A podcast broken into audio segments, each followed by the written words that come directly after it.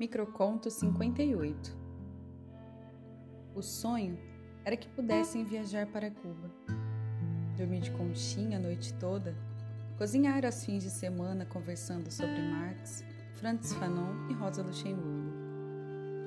Ouvindo Racionais MCs, Charlie Parker e Teresa Cristina na trilha sonora trocada em pendrive.